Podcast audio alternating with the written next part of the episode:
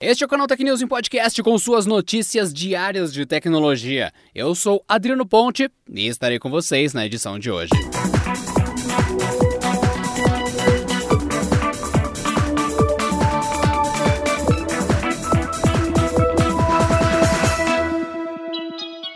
Início de fevereiro, a SpaceX ampliou a fase de testes beta de seu projeto de internet via satélite, a Starlink. Com isso, ela abriu a possibilidade de pessoas ao redor do mundo fazerem a reserva para o serviço, assim que a oferta chegar em suas regiões. E agora, depois de Estados Unidos, Canadá e Reino Unido, é a vez dos interessados no Brasil começarem a receber notificações de que já podem fazer a reserva. Essa novidade vem em meio a uma expansão dos testes beta da rede, como uma forma de dar prioridade aos clientes que pagarem a taxa de 99 dólares quando o serviço estiver liberado em suas regiões. Para se inscrever, os interessados precisam acessar o site do projeto Starlink e inserir seu e-mail e endereço de onde o serviço será utilizado. Ao realizar a inscrição, o Canaltech recebeu um e-mail de confirmação cujas informações mostram que o serviço será disponibilizado no Brasil somente no final de 2021. Após pagar a taxa de 99 dólares, um e-mail de confirmação do depósito é recebido. Esse valor pode ser reembolsado e deve ser pago além dos custos gerais do serviço. Ou seja, ainda será necessário pagar para adquirir o kit com antena, roteador Wi-Fi,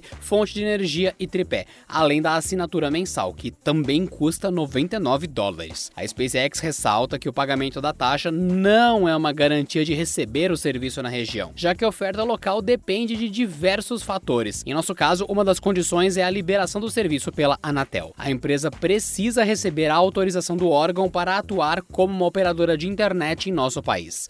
O programa beta do Starlink foi iniciado em outubro do ano passado e até o momento a SpaceX possui aprovação para operar o serviço de internet nos Estados Unidos, Canadá e Reino Unido. Por enquanto, os usuários podem receber alguma variação na velocidade de rede, que pode oscilar de 50 megabits até 150 megabits por segundo. Mas a conexão deverá ficar cada vez mais estável com o lançamento de novos satélites. A empresa costuma fazer lançamentos periódicos com 60 unidades cada.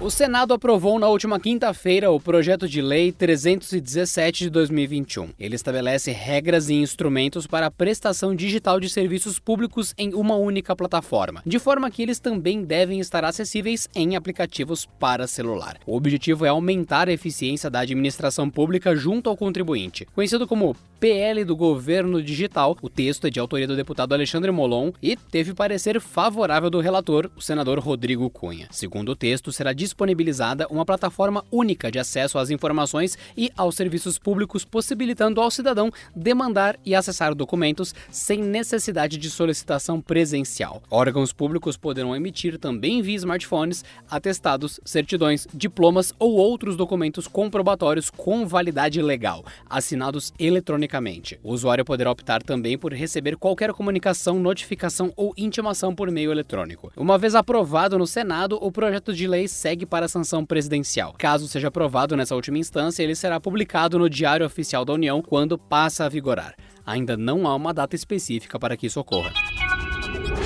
A Huawei já planeja fabricar carros elétricos com a sua própria marca e pode lançar alguns modelos já nesse ano. Segundo informações da agência de notícias Reuters, a chinesa Huawei já está em negociações com a estatal Changan Automobile e outras montadoras para usar suas fábricas e produzir seus veículos elétricos. Richard Yu, chefe do grupo de negócios de consumo da Huawei e que levou a empresa a se tornar uma das maiores fabricantes de smartphones do mundo, estará à frente deste projeto. Ele tem como alvo um promissor segmento de mercado de massa dentro do país asiático. A Huawei vem desenvolvendo uma gama de tecnologias para carros elétricos há anos. Isso inclui sistemas de softwares e sensores para automóveis e hardware de comunicação 5G. Inclusive, ela acelerou a contratação de engenheiros para tecnologias relacionadas a automóveis desde 2018. Além disso, nessa semana, a companhia recebeu pelo menos quatro patentes relacionadas a carros elétricos. Isso incluiu métodos de carregamento e para verificar a integridade da bateria. Contatado pela Reuters, um porta-voz da Huawei negou que a empresa planeja projetar carros elétricos com a sua marca. Segundo ele, aspas, a Huawei não é uma fabricante de automóveis, mas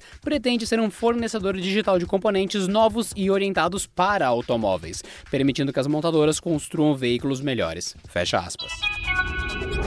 O Google soltou uma nova versão beta do teclado Gboard e que adicionou a possibilidade de o usuário desabilitar as sugestões da área de transferência. Esse recurso foi implementado em 2020 e exibe textos e imagens copiadas na barra acima do teclado. Essa modificação estaria disponível na versão 10.3 do Gboard, a partir da adição de uma nova opção também chamada de área de transferência. Ao clicar sobre ela, pode-se observar uma configuração que habilita a exibição de textos e imagens diretamente da barra superior. Caso o usuário não ache a função conveniente, basta desabilitá-la. As sugestões da área de transferência substituem o tradicional toque longo do Android. Elas aparecem automaticamente na barra superior do teclado e funciona para qualquer texto, link, imagem ou senha copiado. Como o recurso ainda está na versão beta, não há como saber quando ou se o Google disponibilizará no aplicativo isso para usuários finais. E eis que a série de TV baseada no game Halo finalmente sairá do papel. Em uma reunião para investidores, a Paramount confirmou que a atração será um produto do Paramount Plus, o serviço de streaming do estúdio, e que estreia no Brasil em 4 de março. No entanto, os mais ansiosos devem esperar. A empresa confirmou que o lançamento será somente no primeiro trimestre de 2022. Apesar dos pesares, o CEO da Paramount, David Neves, disse que a série deve ser um dos principais atrativos do serviço de streaming. De acordo com ele, a ideia é trazer mais produções com uma pegada futurista, como acontece com Star Trek. Halo será uma série estrelada por Pablo Schreiber no papel principal de Master Chief. O protagonista também terá como sua companheira a inteligência artificial Cortana, cuja voz será emprestada de Jane Taylor, a qual já faz a série para os games. Por conta da pandemia, metade da primeira temporada de Halo TV foi gravada até o momento. A produção ainda está por conta da Showtime, com parceria da 343 Industries, que desenvolve desenvolve o jogo, e a Amber Television, cujo proprietário é ninguém menos do que Steven Spielberg. Ainda de acordo com Neves, a série vai oferecer a mesma ambiência do jogo, mas com uma experiência emocional mais profunda. Fecha aspas. E não se esqueçam, vocês que ouvem aqui o Canal Tech News Podcast, que a votação do Prêmio Canaltech está prorrogada só por mais uma semana. Dá tempo ainda de você votar. Tá acabando, então aproveita que, se você não votou, é hora de votar. prêmio.canaltech.com.br, vai lá e dê um votar agora. E muito obrigado pela sua força nesse prêmio popular que é a cara de vocês no nosso Canal Tech. Vai lá, dá essa força e muito obrigado, hein? E essa edição do Canal News Podcast fica por aqui. Nos vemos no próximo episódio com mais notícias de tecnologia para você. Até lá. Este episódio contou com o roteiro de Rui Maciel e edição de Luiz Paulino.